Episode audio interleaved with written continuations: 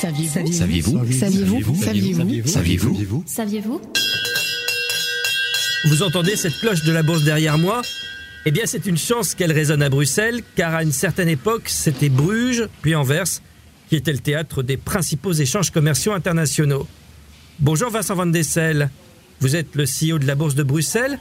À quel moment faites-vous sonner cette cloche Ça se passe euh, lors d'événements particuliers. On sonne la cloche à peu près une quarantaine de fois euh, par an. En réalité, les marchés aujourd'hui sont totalement virtuels. Et euh, je trouvais que c'était un, un élément important de visibilité. Lorsqu'une une société vient en bourse, lorsqu'elle fait une augmentation de capital, lorsqu'il y a un événement mondial, local, ben nous accueillons à ce moment-là les gens qui le font pour ouvrir nos marchés symboliquement. Mais saviez-vous que c'était à Bruges qu'était né le concept de la bourse? Bienvenue dans ce podcast de l'écho qui va vous faire découvrir des personnages de chez nous en avance sur leur temps qui ont inscrit durablement la Belgique sur la carte mondiale du business. Au début du XIVe siècle, après l'occupation française, Bruges est déjà une cité prospère. Elle est considérée comme l'une des villes les plus puissantes d'Europe.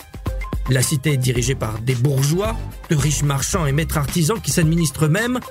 On y trouve des marchandises variées venues de pays voisins, mais aussi de territoires plus lointains, d'Europe, d'Afrique et d'Asie, grâce à un grand chenal qui assure un accès direct à la mer du Nord.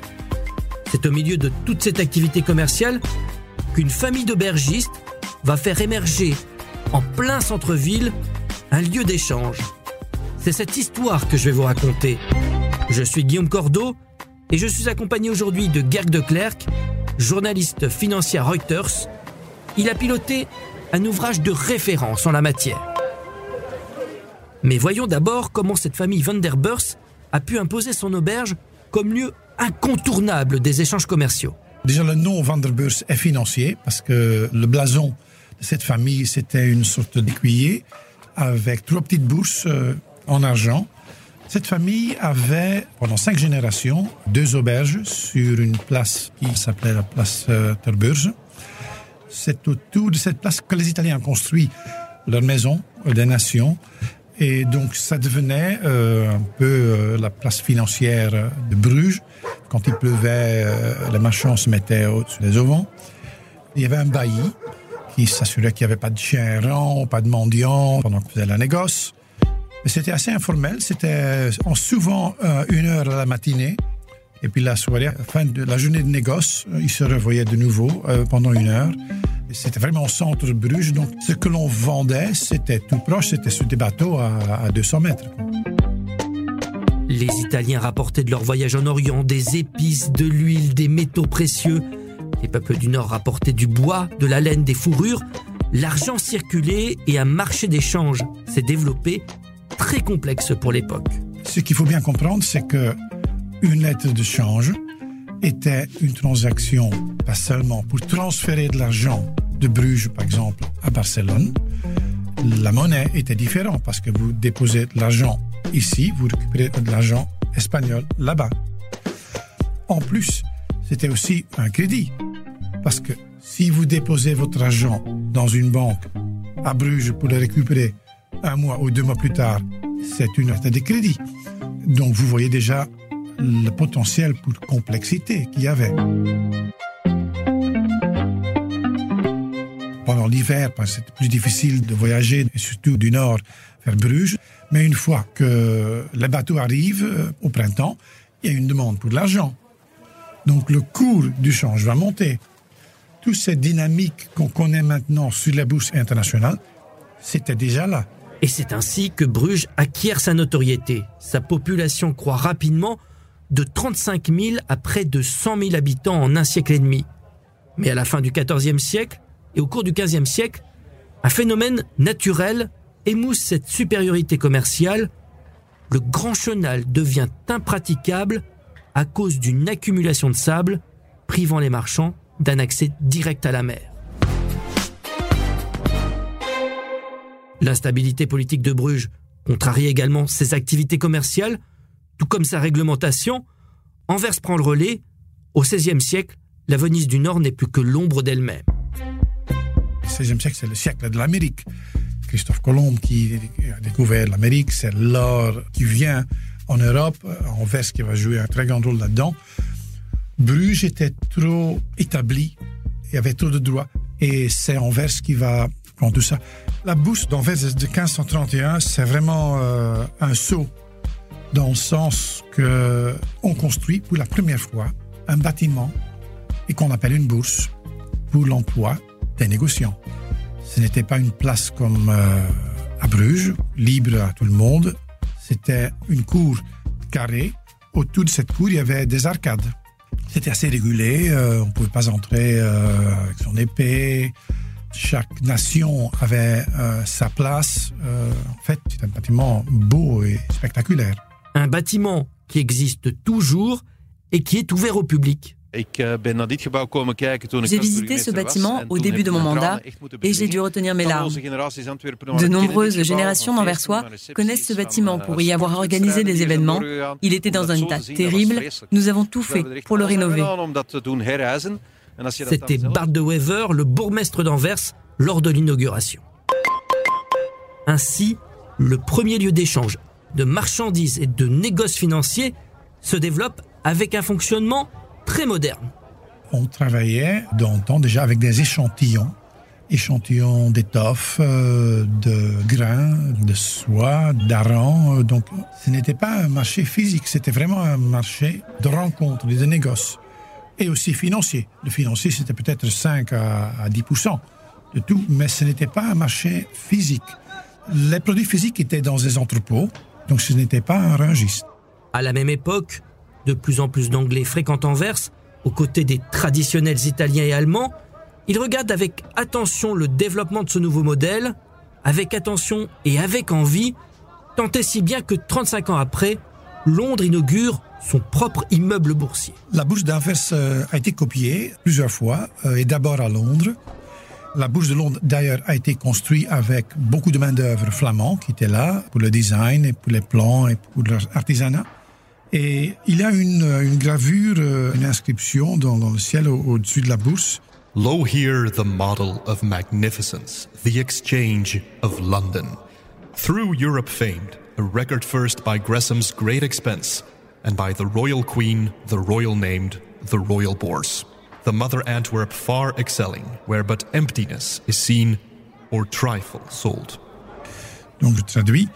Voici le, ce modèle de magnificence, la Bourse de Londres, fameuse dans toute l'Europe, construite à grands frais par Gresham et appelée la Royale par la Reine, qui dépasse de loin sa mère Anvers, où il ne reste que le vide et quelques bagatelles à vendre.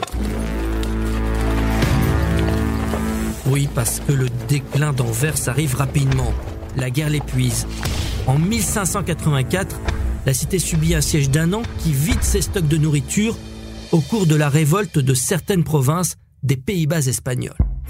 Il y a la révolution protestante, il y a la guerre euh, entre protestants et catholiques, il y a la chute d'Anvers en 1585, y a la séparation entre l'Hollande et la Flandre, et il y a une émigration massive des marchands, toute l'élite financière et intellectuelle d'Anvers va à Amsterdam, où l'on va construire en 1611 de nouveau une bourse sur le modèle d'Anvers. C'est là qu'on a vu la première société sur action, la Verenigde Oost-Indische Compagnie. Il avait une circulation furieuse d'idées et d'hommes parce que la Hollande, c'était une république où les gens étaient libres. Anvers a sombré. En fait, la bourse d'Anvers était active même jusqu'à les années 1980 il y avait des actions euh, locales qui étaient négociées. C'était minime, hein, mais ça ne représentait plus beaucoup. Et alors, au début des années 90, là, Anvers a sombré sur, ou a fini, quand les bourses européennes ont commencé à se digitaliser. Et on entend à nouveau cette cloche de la bourse de Bruxelles, et c'est bien normal, car aujourd'hui c'est elle qui rythme les grands événements financiers en Belgique.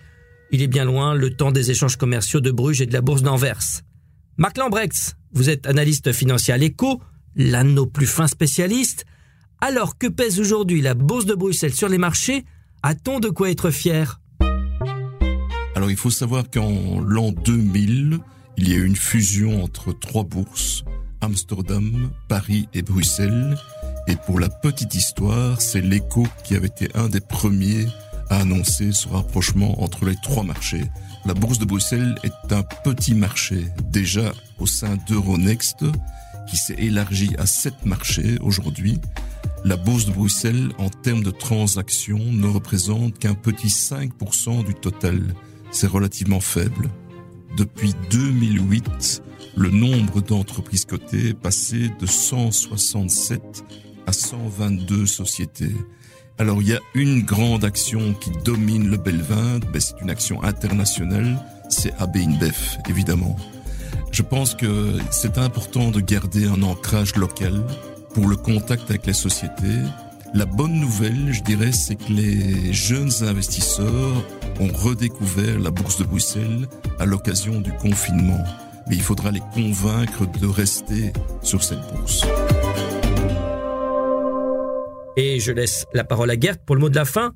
Finalement, reste-t-il un héritage, une trace de ce riche passé boursier des deux villes flamandes dans notre vie de tous les jours?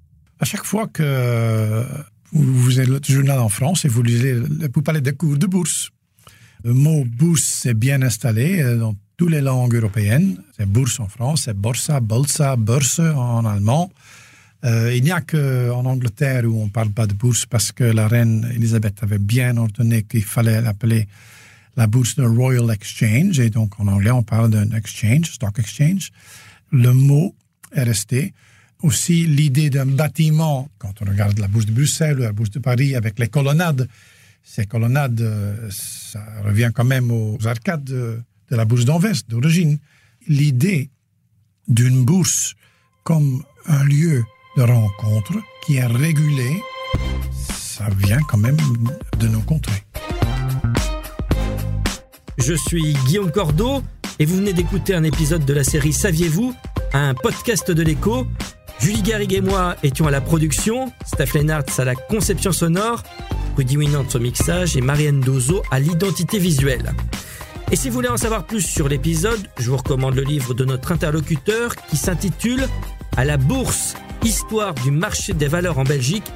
De 1300 à 1990, il n'est pas facile à trouver, mais c'est une référence. Il a été écrit avec de nombreux spécialistes. Vous y trouverez tout.